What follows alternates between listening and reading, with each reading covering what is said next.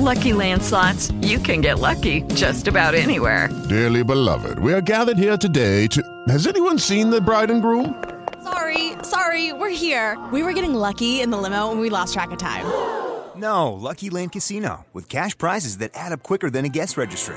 In that case, I pronounce you lucky. Play for free at LuckyLandSlots.com. Daily bonuses are waiting. No purchase necessary. Void were prohibited by law. 18 plus. Terms and conditions apply. See website for details.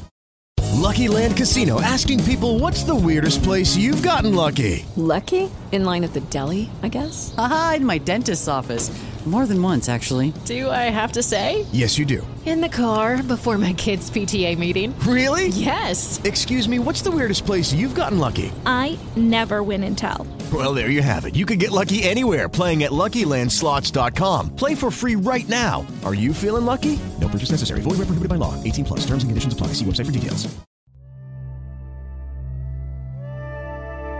Equilibrio entre alma, mente y cuerpo. Bienvenidos a Sanamente, la cita con el bienestar. Dirige Santiago Rojas. La salud es lo que te hace sentir que el ahora es el mejor momento del año y de la vida. Franklin Adams. Buenas noches, estamos en Sanamente de Caracol Radio. Muchas personas seguramente habrán escuchado esa palabra como colon espástico, a veces con síndrome intestino irritable y cosas así que son muy comunes dentro de la salud digestiva, son un, motivo de consulta permanente y frecuente. Pero hay unas enfermedades un poco más complejas dentro del ámbito de la vía digestiva, del tubo digestivo, de lo que significa ya todo un proceso más grave que puede llegar a ser en cuenta de que estos pacientes tengan una calidad de vida grave y que pueda atentar incluso contra su bienestar de una manera definitiva. Y por eso vamos a hablar de la enfermedad inflamatoria intestinal. ¿Qué es esto de la colitis ulcerativa? ¿Qué es esto de la enfermedad de Crohn? ¿Qué tan frecuente es? ¿Por qué se produce? ¿Qué se puede hacer? Vamos a hablar con un médico internista y gastroenterólogo. Esta es la especialidad precisamente de los, de los médicos que trabajan en el área del tubo digestivo. Él es actualmente presidente de la Asociación Colombiana de Gastroenterología. Es toda una posibilidad hoy aprender al respecto. Doctor Fabián Juliao, buenas noches y gracias por acompañarnos. Doctor Santiago, buenas noches. El placer es mío acompañarlos en esta noche. Bien, definamos esto de la EII o la enfermedad inflamatoria intestinal. Sí, la enfermedad inflamatoria intestinal eh, consiste básicamente de dos enfermedades. Por un lado, la colitis ulcerativa y por otro lado, la enfermedad de Crohn. La colitis ulcerativa se caracteriza porque compromete casi que solamente el colon y la enfermedad de Crohn puede comprometer desde la boca hasta el ano. Las dos pueden tener asociado manifestaciones extraintestinales, pueden ser articulares, pueden ser oftalmológicas, pueden ser en piel, pueden ser en el hígado, en fin, que pues eh, hacen un poco más complejo el manejo de esta enfermedad. Bien, pero antes de pasar a todos los síntomas y todo, ¿qué es lo que está ocurriendo en estos pacientes para que tengan colitis ulcerativa o para que tenga una enfermedad de Crohn. ¿Qué, se está generando desde el punto de vista inmunológico? ¿Qué es lo que hace que se llame enfermedad inflamatoria intestinal?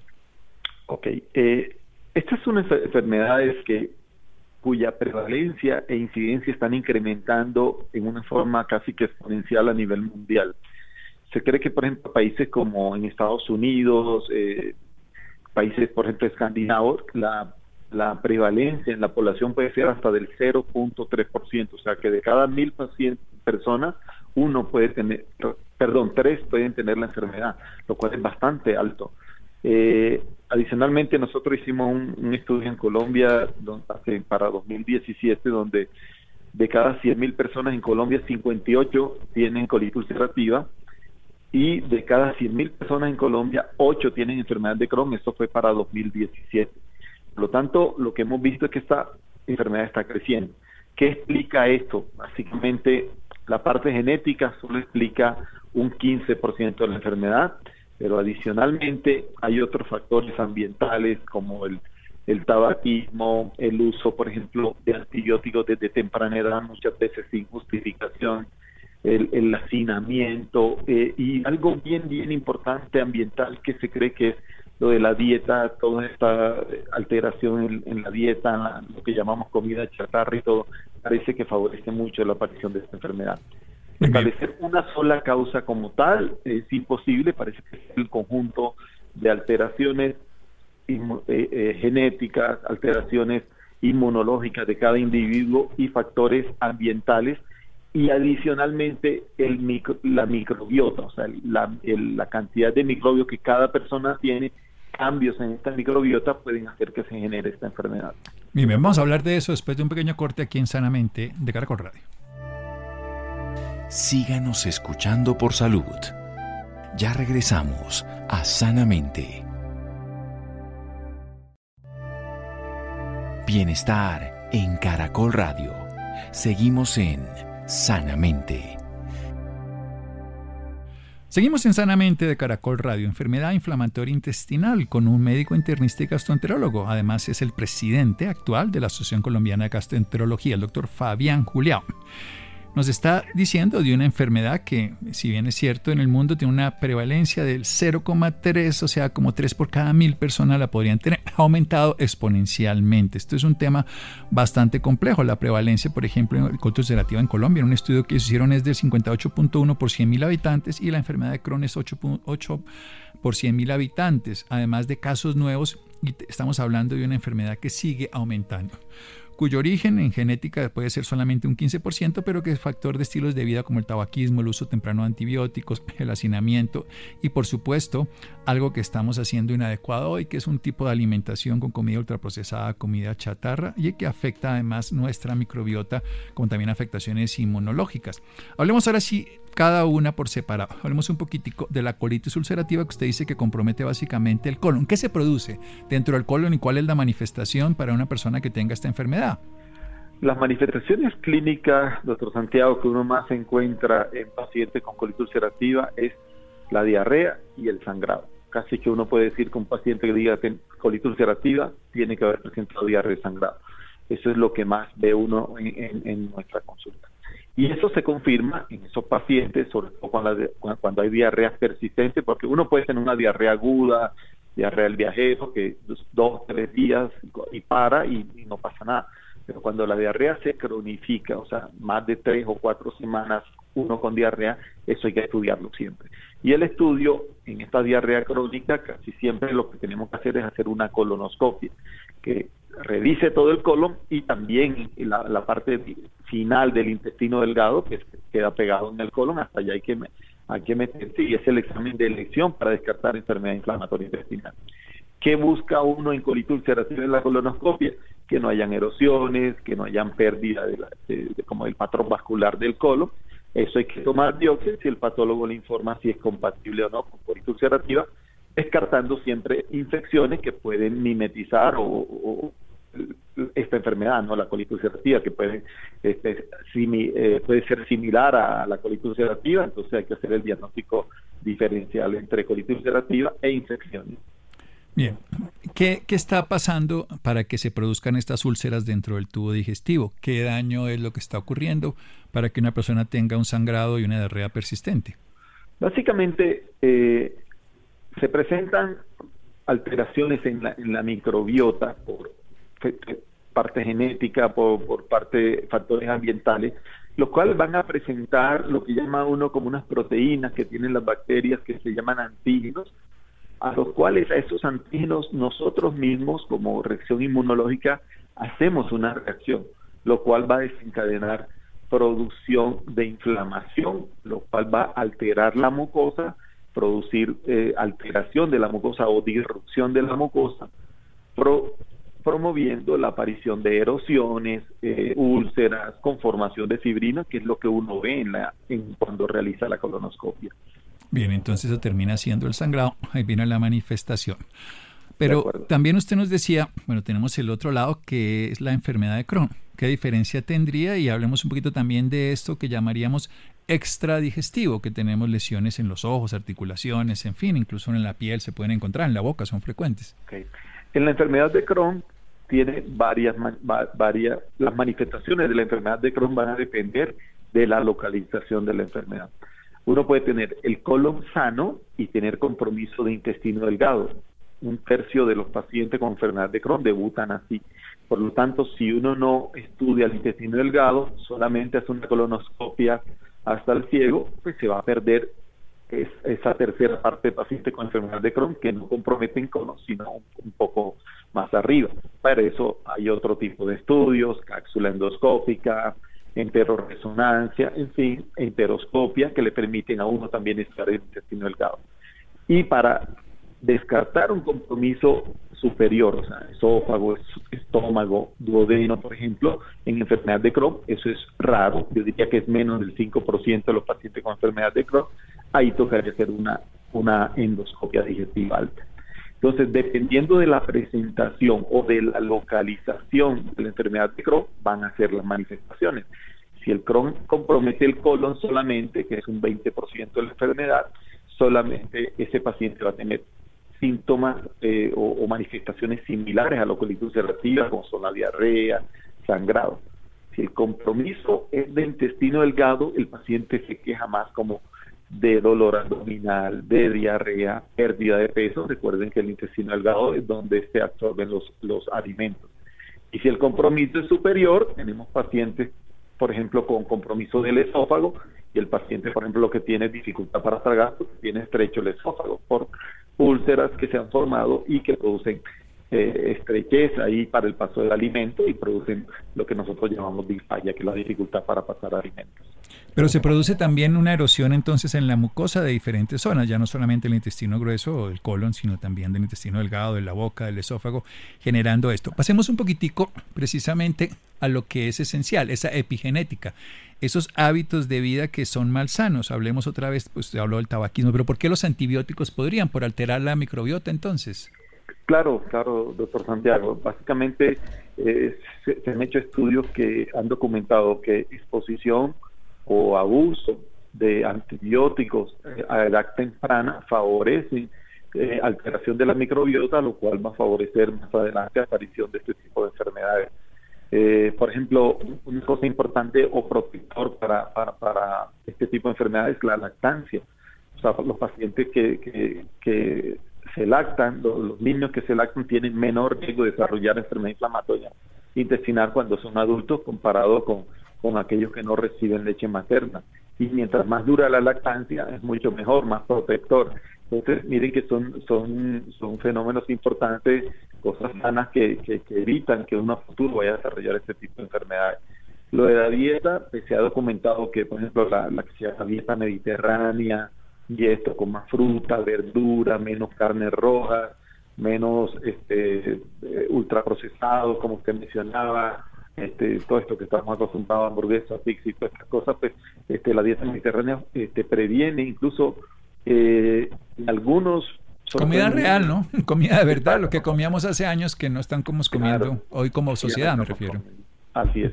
Se han hecho estudios, por ejemplo, de, pacientes que tienen esta enfermedad que estaban, por ejemplo, en Sudamérica y migran a Estados Unidos, incluso población oriental también de Japón, hacia que migra a Estados Unidos y les da más enfermedad inflamatoria intestinal a los que migran a Estados Unidos comparado con eh, con, lo que ahí la epigenética no ahí no está no está no está los genes y no está como los desarrollos como las partituras musicales que le cambiamos la, la manera en que sonarían esto está. Bueno, vamos a hacer otro pequeño corte para que desarrollemos una idea esencial de entender hacia dónde podría ir sin manejo y qué se puede hacer hoy en medicina frente a esto, porque recordemos una enfermedad que está creciendo no solo en Colombia sino en el mundo y los hábitos de vida influyen mucho, pero también la prevención, como nos hablaba de la lactancia y la lactancia por más periodos. Seguimos aquí en Sanamente de Caracol Radio. Síganos escuchando por salud. Ya regresamos a Sanamente. Bienestar en Caracol Radio. Seguimos en Sanamente. Seguimos en Sanamente de Caracol Radio, un tema muy importante por la prevalencia y la incidencia de la enfermedad inflamatoria intestinal. Hablamos con una autoridad en el tema, él es el presidente de la Asociación Colombiana de Gastroenterología, su profesión es médico internista y gastroenterólogo, el doctor Fabián Julián. Nos está explicando estas dos enfermedades que están aumentando en el mundo. La primera, la enfermedad de la colitis ulcerativa, se caracteriza generalmente por diarreas, por sangrados con las diarreas. Una diarrea siempre más de tres o cuatro semanas deberíamos evaluarla de una manera directa, o sea, observar a través de la colonoscopia y llegar incluso a donde termina el intestino delgado, que es la primera parte de unión en, el ciego con el colon y tendríamos que mirar y tomar biopsias si se ven que hay erosiones, porque se rompe la pared, la mucosa, en este caso, las erosiones, básicamente por una respuesta inmunológica, porque las bacterias intestinales que están ahí, que se han alterado, porque tomamos antibióticos, porque la dieta nos hace cambiar esos comensales que tenemos en el colon, porque tenemos algún tipo de afectación genética que nos da hasta un 15% de posibilidades por el uso de tóxicos como puede ser el tabaco.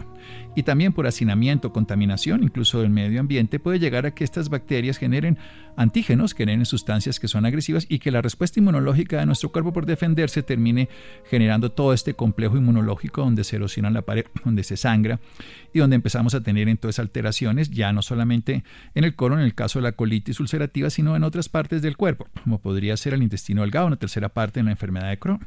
También en el esófago se puede llegar a tener y entonces la persona podría no poder comer y tiene lo que se llama disfagia. Pueden tener en la mucosa oral, puede tener incluso en la piel lesiones y todo esto de estas alteraciones inmunológicas donde volvamos a lo esencial, una lactancia materna, desde el punto de vista práctico, el mayor tiempo posible, pero también una comida real, como se habla internacionalmente por los estudios de la dieta mediterránea, pero no tenemos que comer dieta mediterránea si no tenemos esa opción, pero sí tenemos una dieta donde esté frutas, verduras, menos productos ultraprocesados, menos cárnicos y más comida real, que nos favorezca que tengamos esa opción. La colitis ulcerativa se diagnostica con una una colonoscopia y la otra enfermedad, la enfermedad de Crohn, se puede diagnosticar si es en el colon pues, con colonoscopia, pero si no hay otros exámenes como una cápsula endoscópica que se toma y se puede mirar, o una enteroscopia, o algún otro tipo de exámenes más altos como una esofogastroendoscopia, la famosa endoscopia. El hecho es que esto tiene manejo médico. ¿Cuál es la evolución de estos pacientes, doctor? Doctor Santiago, la, tanto la colitis ulcerativa como la enfermedad de Crohn son enfermedades progresivas. Progresivas es que eh, a mayor tiempo con inflamación, en el caso de colitis ulcerativa, va a tener más riesgo uno de, colectomía, o sea, de que a uno le corten el colon. Se cree que de 10 pacientes con colitis ulcerativa a 10 años de seguimiento, uno termina en colectomía, o sea, nueve no, pero uno sí, eso es bastante. Mucho, eh, muchísimo. Claro.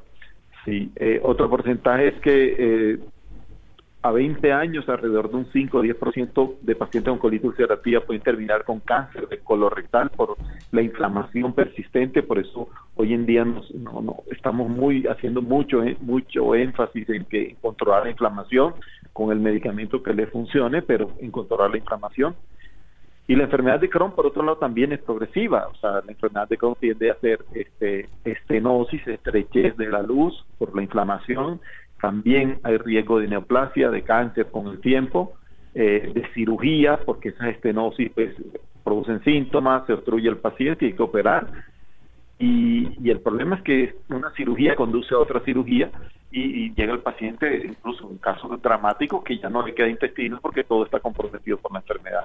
Eso es obviamente casos ya muy, muy, muy excepcionales. pues. Pero eso es para decir precisamente que, tenemos que hacer un manejo integral, ¿no? Y ahora lo, va a contar usted, porque no nos quedamos simplemente con que es una diarrea del viajero o es una amibiasis o algo así, sino es algo que, que, no se va a mejorar solo, es lo que queremos decir. Y que muchas veces ni siquiera se va a mejorar, pero se va a poder manejar.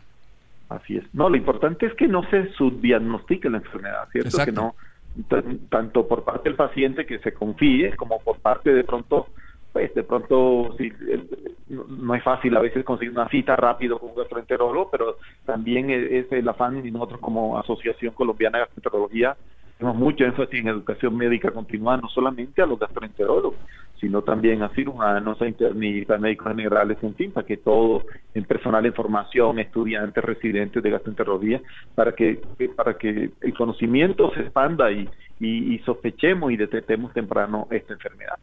Otra complicación frecuente en enfermedad de Crohn es la fístula, que es casi que una tragedia, ¿no? Pacientes con fístula. Expliquemos qué es una fístula, porque tal vez es una palabra poco conocida, esa comunicación. Fístulas, sí. es una comunicación, por ejemplo, de la, del recto hacia la piel del glúteo, ¿ok? Lo cual va a generar, formar acceso, formación de pus, salida de pus, lo cual es una complicación, hasta 20% de los pacientes con enfermedad de Crohn pueden llegar a presentar fístulas este, durante la vida con, esa enfermedad.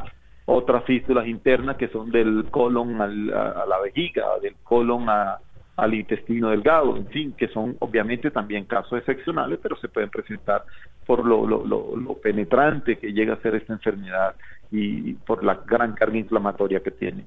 Bien, volvamos a algo esencial.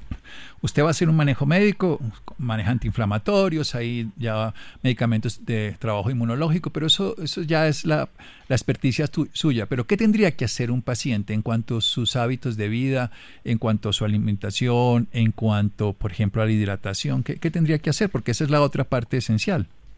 Recientemente hay un estudio hermoso, salió publicado eh, eh, en este mes en, la revista que se llama GAT. Recién desempacado. Sí, donde mencionan cosas muy básicas, ¿no? Que es lo que lo que te dice, vivir sanamente. Es el solo hecho de, de, comer bastante frutas y verduras por porciones cuantificadas, pues, en, ese trabajo. El, el solo hecho de tener actividad física, de tener un índice de masa corporal normal, o sea, no estar ni en sobrepeso ni un peso bajo, eh, no comer todo el tiempo carne roja, sino también carne blanca, máximo dos, dos veces por semana carne roja, pero también carne blanca, pollo, pescado, entonces, tener una vida saludable puede disminuir hasta un 40% de riesgo a futuro de enfermedad inflamatoria. Eso es muy importante. Claro. claro. El solo hecho de tener, se puede prevenir una enfermedad que puede tener consecuencias tan catastróficas como ahorita las mencioné, ¿no? Entonces, ahí es donde, donde vamos, ¿no? O sea, el vivir bien, el vivir eh, sanamente, el, el, por ejemplo, no, no abusar del alcohol. Es bien interesante el estudio. Cogieron un corte de más de 5 millones de pacientes y pudieron determinar. O sea que eso es, una evidencia.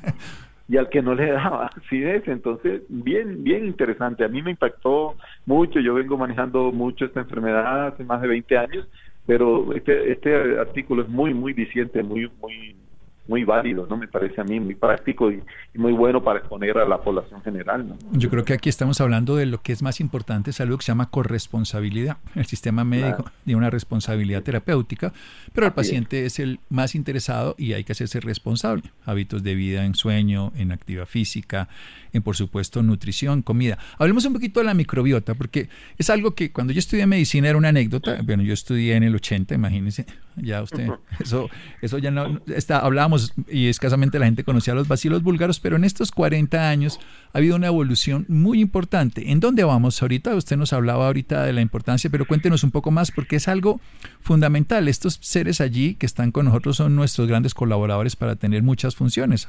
Adelante, doctor Juliao la microbiota es algo que, como usted dice, hoy en día se sabe mucho, mucho más que lo que se sabía en los 80 y de pronto en los 90 cuando yo también estudié medicina. Este, pues, pues nos graduamos y todo. Eh, sin embargo, yo creo que todavía le falta. El problema de la microbiota es que casi la gran mayoría de, de, gérmenes que nosotros tenemos por dentro, que se cree que son más de 10 a la 10, nosotros tenemos más bacterias en nuestro organismo que células propias, para que imagínese la, cantidad de bacterias que uno tiene en nuestro organismo. Eh, pero el problema es que no son cultivables, entonces eso hay, ha, dificultado un poco el estudio de la microbiota. Entonces se detectan eh, eh, la porción de 16S de ribosoma y se cultiva y todo. ¿En qué va eso? ¿En qué va eso? En enfermedad inflamatoria intestinal se han hecho estudios eh, básicamente sobre todo en colitis ulcerativa de trasplante de materia fecal para tratar de cambiar la microbiota de un paciente que ha sido refractario a todos los tratamientos que hoy tenemos para colitis ulcerativa, que obviamente hoy tenemos mucho más tratamiento que hace 10, que hace 20 años para tratar este tipo de enfermedad. Entonces, paciente refractario, para evitar llevarlo a colectomía, que ya les mencioné, pues se le ofrece el trasplante de materia fecal. Los resultados hasta el momento no han sido aclárenos un poquito ese, ¿no? Eh, está haciendo un trasplante de materia fecal, para las personas les puede sonar muy raro. De materia fecal suena raro, sí, en Colombia anecdóticamente hacen algunos casos, pero muy anecdóticos, no hay un centro así fuerte en trasplante de materia fecal que tengamos, de pronto en Argentina el otro día estuve y, parece que sí, y obviamente en Estados Unidos, España sí hay centros donde se hace este tipo de examen. Eh, la indicación más frecuente de trasplante de materia fecal es, infección por clostridium, que es otro tema, pero la funciona mejor. Pseudomembranosa, pero es otro tema. Pseudomembranosa, sí, es otro tema, pero eh, básicamente consiste en que lo puedes hacer haciendo una colonoscopia eh, e instilando materia fecal a través del colonoscopio por todo el colon, o lo otro es por cápsulas, ¿no? Te dan cápsulas llenas de materia fecal de un, donante, obviamente recubiertas, y que se, se van a, liberar. La idea es sembrar textualmente, ¿no? Exacto, cambiar la, microbiota. La idea es cambiar microbiota de un donante por que le cambia la microbiota pues, al, receptor, ¿no? Y esto tiene una eficacia, o sea, realmente el cambiar esas bacterias patógenas que las hemos alimentado mal o que las hemos alterado por los antibióticos puede modificar el curso de esta enfermedad, además de todo lo que hablamos de hábitos de vida.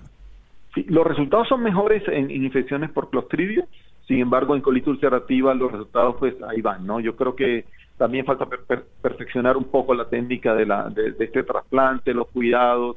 Eh, ha habido casos también desafortunados de muerte asociados al trasplante, entonces es todo eso hay que tenerlo en cuenta.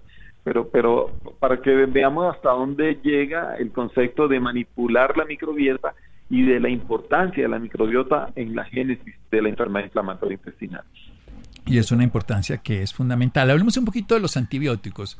Fíjese que muchas personas con infecciones virales, incluso lo veíamos permanentemente en el COVID, y a veces da dengue o algunas enfermedades si le estamos dando, o a veces las personas lo que tienen es una mebiasis, tienen parasitismo. ¿Cómo, le hacemos un llamado de atención por lo que usted nos está contando? No solo por esto, por muchas cosas más, resistencia bacteriana, pero hablemos un poquito de ese tema que ustedes manejan mucho. Sí, yo creo que y la recomendación siempre de los infectólogos es usar los antibióticos cuando son absolutamente necesarios y por el tiempo que sea necesario.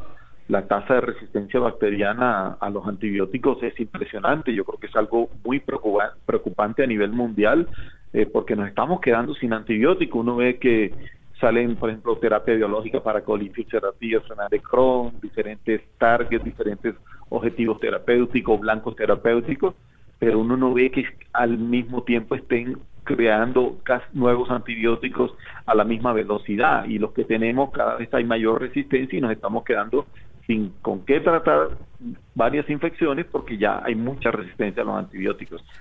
Por ejemplo, hay mucha resistencia al tratamiento por Helicobacter pylori. ¿Por qué? Porque es que ya los antibióticos los usamos la mucicilina para cualquier cosa, la claritromicina para toda la gripa entonces que son los antibióticos más frecuentemente utilizados para el Helicobacter pylori y como le hemos usado tanto ya hay mucha resistencia y ya no tenemos a veces con qué poder tratar el Helicobacter pylori. Entonces la recomendación es, use el antibiótico cuando esté indicado y por el tiempo que es. No uh, pues porque el de la farmacia me lo recomendó, porque a mi hermano eh, tomó antibiótico y se mejoró, entonces yo también lo tengo que tomar y todo. Y adicionalmente el antibiótico, lo que les decía, altera la microbiota intestinal, sobre todo en niños a edad temprana, lo cual lo pone en riesgo a futuro para que esa persona pueda desarrollar por cambios de la microbiota enfermedad inflamatoria intestinal a futuro, que eso se ha demostrado en estudios. Bien, ya tenemos una idea clara en cuanto a la génesis, la respuesta inmunológica, un poco la genética, pero volvamos a algo, y usted estaba hablando, bueno, del tabaquismo, del hacinamiento, pero pongamos un poquitico los hábitos de vida. Volvámoslo a decir porque suena como de perogrullo, que la gente lo sabe pero no lo hace, pero fíjese lo que usted nos habla, que hasta cambia un 40%. Volvamos a insistir en esto, que volvamos a lo esencial. Esta enfermedad hay que diagnosticarla y para eso se requiere una valoración médica, como ve, con exámenes específicos.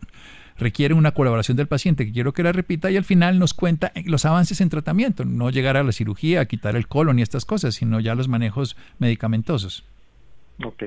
El mensaje es vivir sano. Vivir sano implica no fumar, alcohol moderado, actividad física regular, tener un índice de masa corporal, o sea, no tener ni bajo de peso ni exceso de peso y mantener una dieta rica en frutas, verduras, no exceso de carnes rojas, sino más carnes blancas, pollo, pescado.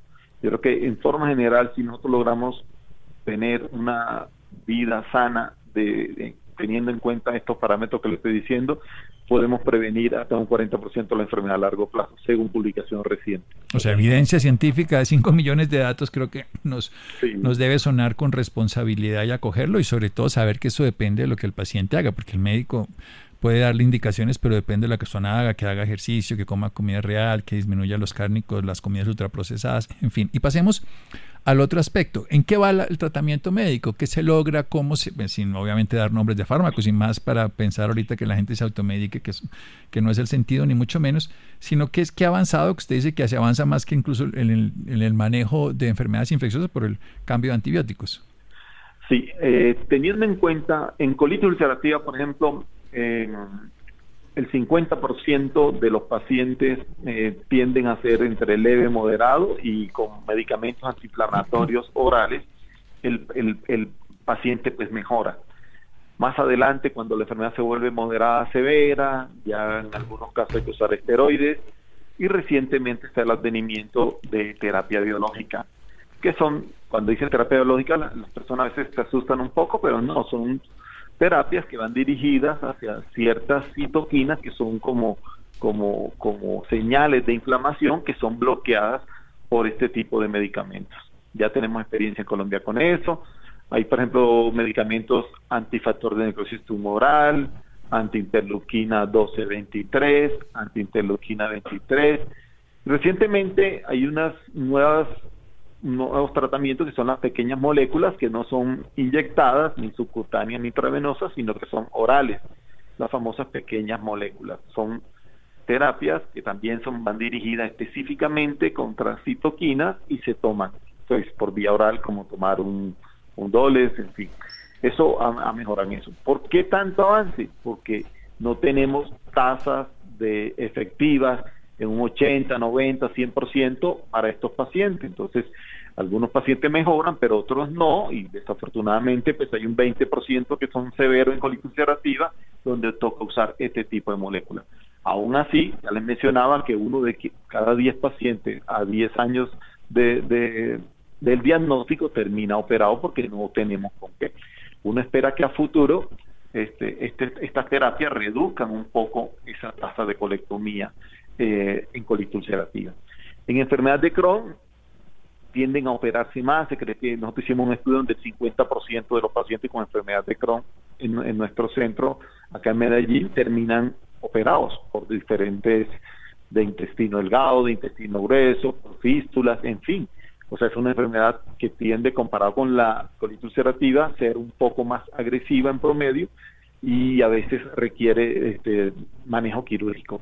Lo mismo, también tenemos un porcentaje que es Crohn leve, que se maneja con antiinflamatorios, con, con esteroides, ¿cierto? Pero hay un alto porcentaje que vamos a requerir usar terapia biológica o pequeñas moléculas. Recientemente una pequeña molécula salió aprobada hace tres días por la FDA en Estados Unidos para enfermedades de Crohn. Entonces, eh, el, el, arsenal terapéutico está aumentando, sin embargo, las tasas de respuesta, incluso con los nuevos medicamentos, no son ni del 60, ni del 70, 80%, alrededor de un 40, 50%, de, por, por, por lo, multi, lo multifactorial que resulta ser esta enfermedad. Y por eso tenemos que ser corresponsables en un buen diagnóstico, participando también de la posibilidad de que nos hagan los exámenes y favoreciendo un estilo de vida saludable. Excelente, doctor Juliado, Fabián Juliado, recordemos que es médico internista y gastroenterólogo, actual presidente de la Asociación Colombiana de Gastroenterología. ¿Y dónde lo podemos ubicar a usted como médico ya de la parte profesional? ¿Dónde tenemos redes sociales? Lo que usted nos quiera dejar por acá. No, desafortunadamente no tengo redes sociales, este, pero pues yo trabajo en, el Hospital Pablo Tobón Uribe, acá en la ciudad de Medellín, y en la Clínica Medellín del Poblado, acá en, la ciudad de Medellín, doctor Santiago. Bueno, excelente. Y denos una página web entonces de la institución para que la gente no se meta en páginas que seguramente le dirán cosas que no tienen sentido.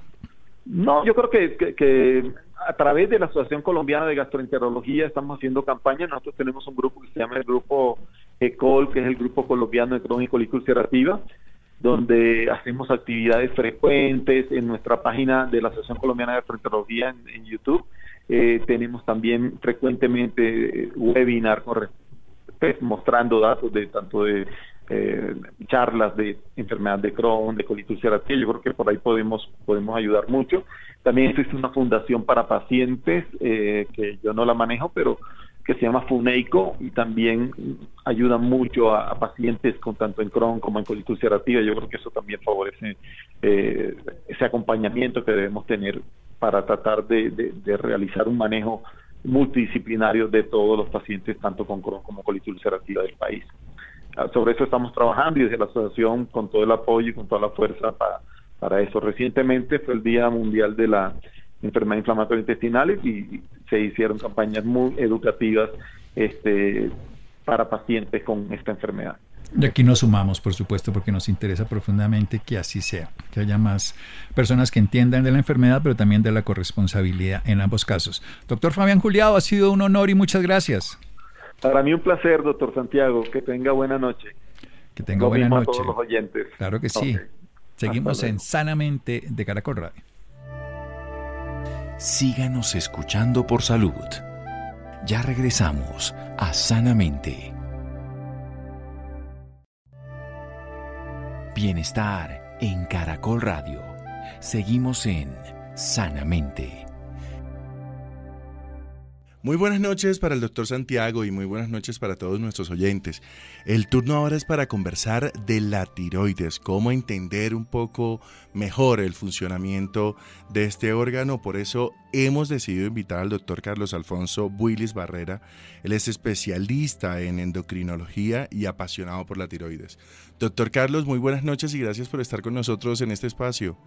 Hola, muy buenas noches. Qué rico que tengamos este espacio para que conozcamos un poquito más de esa impresionante glándula que maneja nuestro metabolismo y nuestra energía en el cuerpo. Doctor, antes que nada, bueno, decir que el tema que nos lleva hoy es hablar de que las mujeres tienen más probabilidades de desarrollar una enfermedad asociada a la tiroides. Pero antes de meternos un poco en, en este tema, Quisiera que definamos qué es la tiroides, cuál es el funcionamiento de esta glándula.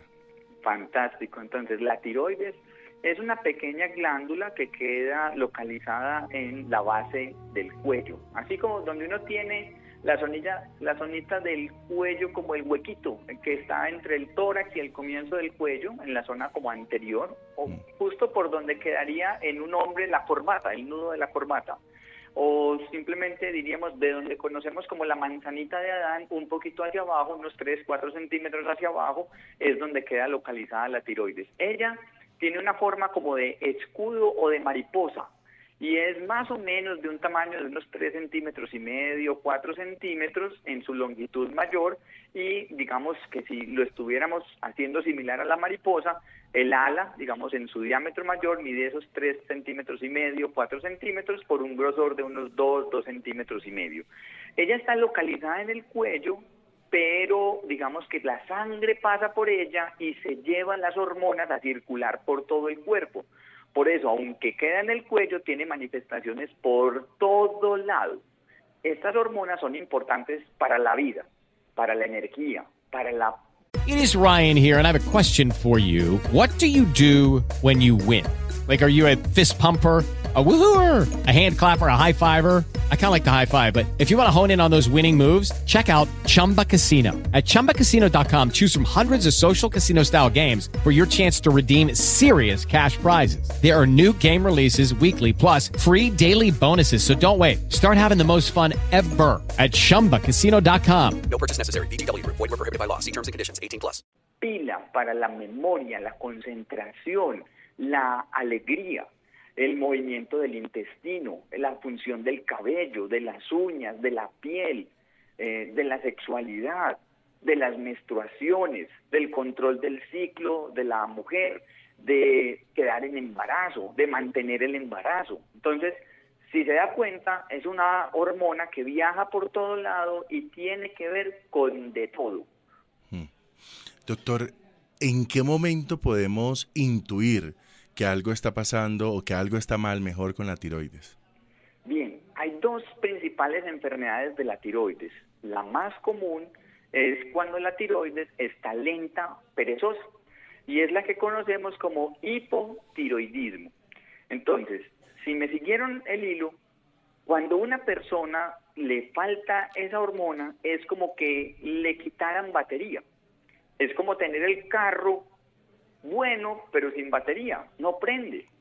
Entonces se puede caer más fácil el cabello, la piel está más seca, puede que sienta que el cuerpo está como reteniendo líquido y que no le es tan fácil bajar de peso, puede que eh, sienta que está todo como en cámara lenta y que para pensar, para concentrarse es mucho más difícil, eh, que tiene más frío a toda hora, incluso mucho más que el resto de la gente, eh, que su intestino se volvió más perezoso, pero principalmente es que está cansada a toda hora. Me refiero en femenino porque como usted lo dijo, hipotiroidismo, enfermedad tiroidea es más común en mujeres, ocho mujeres por cada hombre. Entonces, la principal seña que alguien debe prestar atención es una fatiga, un cansancio severo, marcado, que no se logra como quitar a pesar de empezar a dormir suficiente o de cambiar su alimentación o de resolver ciertas situaciones personales angustiantes.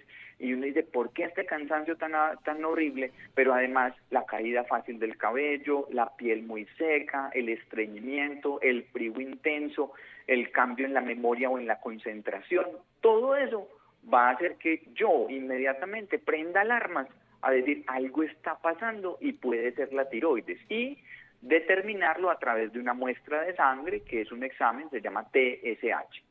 La otra enfermedad más común se llama hipertiroidismo, es decir, la tiroides está muy acelerada y si volvemos a seguir el hilo es tener tanta hormona que es un quemador de grasa, entonces la persona empieza a tener una pérdida de peso inexplicada, está con mucho calor, el corazón va a toda, tiene tembladera en las manos, se le cae también el cabello, puede tener ansiedad, mientras que el paciente con hipotiroidismo puede estar más asociado como a depresión, a tristeza, el paciente con hipertiroidismo está como ansioso, angustiado, acelerado, con insomnio. Entonces, háganse la idea que el uno es ir lento y el otro es ir a toda. Entonces, si esto está pasando, deben considerar pedir ayuda con el médico para evaluar la función de la tiroides. Doctor, ¿hay algunas enfermedades que puedan estar relacionadas, digamos, con algunos problemas de la tiroide? ¿O puede el problema con la tiroides traer consigo derivar también en otras enfermedades? Ah, buenísima esa pregunta. Si la tiroides está muy lenta, podría llevar a dificultades para tener ciclos menstruales cumplidos o se presenta un sangrado abundante en la menstruación que de pronto lleve a que se pierda más hierro de la cuenta y la, la, falta del hierro también da otras consecuencias en el cabello, en las uñas, en la piel y en el cansancio. Pero además la tiroides si está muy lenta puede subir los niveles de colesterol, especialmente el colesterol total y el colesterol LDL e inclusive hacer que el corazón no bombee con la misma fuerza la cantidad de sangre. Y en algunos casos cuando ya está en un hipotiroidismo más severo llevar a falla cardíaca. Pero además podría cambiar la parte de la memoria y de la concentración e inclusive a veces la gente se confunde que tiene un cuadro de demencia y lo que tiene es un hipotiroidismo severísimo que no ha sido diagnosticado entonces la tiroides lleva a, ser como un camaleón porque se parece a otras enfermedades y resulta que el problema estaba era en la tiroides. Ahora, no todo lo que pase es por la tiroides. La gente nos dice, se me está cayendo el pelo y el examen de tiroides está bueno. Sí, porque pueden haber más de 30 causas distintas de caída de cabello. Entonces, no todo es por la tiroides. Pero también hay una cosa muy interesante y es que las personas que han tenido enfermedades que llamamos autoinmunes, o sea, el propio cuerpo atacando al cuerpo, tienen más predisposición a desarrollar problemas en la tiroides. Las personas que han tenido el vitiligo, o sea, esa despigmentación de la piel, o que tienen artritis reumatoidea o lupus eritematoso sistémico, enfermedades que llamamos autoinmunes tienen mayor predisposición a desarrollar trastornos de la tiroides. Por último, la parte de la fertilidad.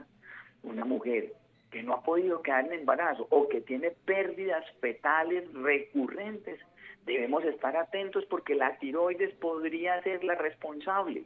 O también en pacientes que han tenido taquicardias severas, arritmias cardíacas, hay que mirar si la tiroides, en este caso más la acelerada que la lenta, podría ser la responsable. Y yo le digo mucho a mis estudiantes, a, los médicos cuando les estoy enseñando esto, ojo, mujer con síntomas depresivos sin una causa clara puede ser primero un trastorno de tiroides y hay que averiguar cómo está funcionando ella antes de decir que la persona tenga es un cuadro depresivo. Doctor, empezamos esta entrevista y bueno, y a lo largo de la entrevista usted también lo ha dicho y es como la posibilidad de que las mujeres eh, puedan tener inconvenientes con esta glándula mucho más que los hombres. ¿A qué se debe eso? ¿A qué se debe que las mujeres sean más propensas a tener problemas con la tiroides? Básicamente es el tipo de hormonas que tienen las mujeres que las hacen más predispuestas al desarrollo de algunas enfermedades autoinmunes, incluyendo el hipotiroidismo. A veces, digamos que usted ha hablado en el transcurso de la entrevista también sobre el peso y sobre las funciones de las tiroides. A veces se puede confundir, digamos, un problema de tiroides fácilmente con otra enfermedad, o sea, por, por ser una glándula que está como conectada, siento yo, con todo el cuerpo. Eh, sí, claramente, pero siquiera me habla usted de este tema, porque es común que la gente le quiera echar la culpa a que se subió de peso por la tiroides. Hmm. Y yo les quiero contar algo. Normalmente, por un hipotiroidismo, cuando es persona, yo veo que el cambio en la báscula son máximo 3 o 4 kilogramos. Entonces, si en tu báscula está marcando 15 kilos de más, 3 o 4 son de la tiroides, pero posiblemente los otros tengan que ver más con tu calidad de alimentación o con tu comportamiento o con la capacidad de movimiento que estoy asumiendo. Entonces, si bien la tiroides puede tener relación con el peso, la tiroides no es la única responsable del control o del exceso de peso. Hoy en día estamos viendo 6 de cada 10 personas con sobrepeso o con obesidad en la población general. Y no es porque tengan un problema en la tiroides. De esas personas con obesidad, máximo, máximo, diríamos que una de cada diez podrían tener un valor discretamente elevado en la tiroides y no necesariamente eso es lo que explique su ganancia total de peso. Doctor, por último, yo quisiera que enviáramos un mensaje de por qué es importante hacerse chequeos de la tiroides, por qué es importante saber cómo está nuestra tiroides para evitar, bueno, complicaciones futuras. Bien, pues gracias por este espacio porque es al ser visible a la tiroides es fundamental en nuestro cuerpo, pero yo especialmente diría que tener hipotiroidismo es como andar con el celular descargado. Es pedirle al celular que cumpla funciones que su batería no es capaz de facilitar. Cuando yo veo a un paciente con hipotiroidismo es como ver una flor marchita y cuando le iniciamos el tratamiento y lo recuperamos es como si esa flor volviera otra vez a rejuvenecer a restablecerse, a volver a abrir realmente, a florecer de una forma hermosa. Entonces yo lo que les quiero decir es que la gran esperanza de detectar el hipotiroidismo y poderlo tratar adecuadamente es que se pueden recuperar muchas de esas funciones que estaban deterioradas o disminuidas por la falta de la hormona. Bueno, doctor, muchísimas gracias por estar con nosotros en este espacio. Nada, pues a ustedes muchas gracias por el espacio. Decirles también que a la tiroides hay que cuidarla con una buena alimentación, que comamos lo más sanito que se pueda, lo que viene de la tierrita, lo que es del árbol, lo que se pudre, lo que son productos naturales, incluir las semillitas para que también tengamos ahí el selenio, el magnesio. O sea, la alimentación es fundamental. Cero cigarrillo porque también pelea con la tiroides y especialmente un buen manejo de emociones tomarla con calma, llevar la vida con tranquilidad, expresar, mencionar, decir las cosas, sacar el tajo que tenemos en la garganta, es importante también para que todo ese medio ambiente sea propicio para que nuestra tiroides se encuentre trabajando de la mejor manera posible. Bueno, muchísimas gracias. Feliz noche. Que descanse. Muchas gracias. Lo mismo para ustedes. Una feliz noche. Gracias Isidro, gracias Paula, gracias Nelson, gracias Ricardo Bedoya. Caracol piensa en ti. Buenas noches.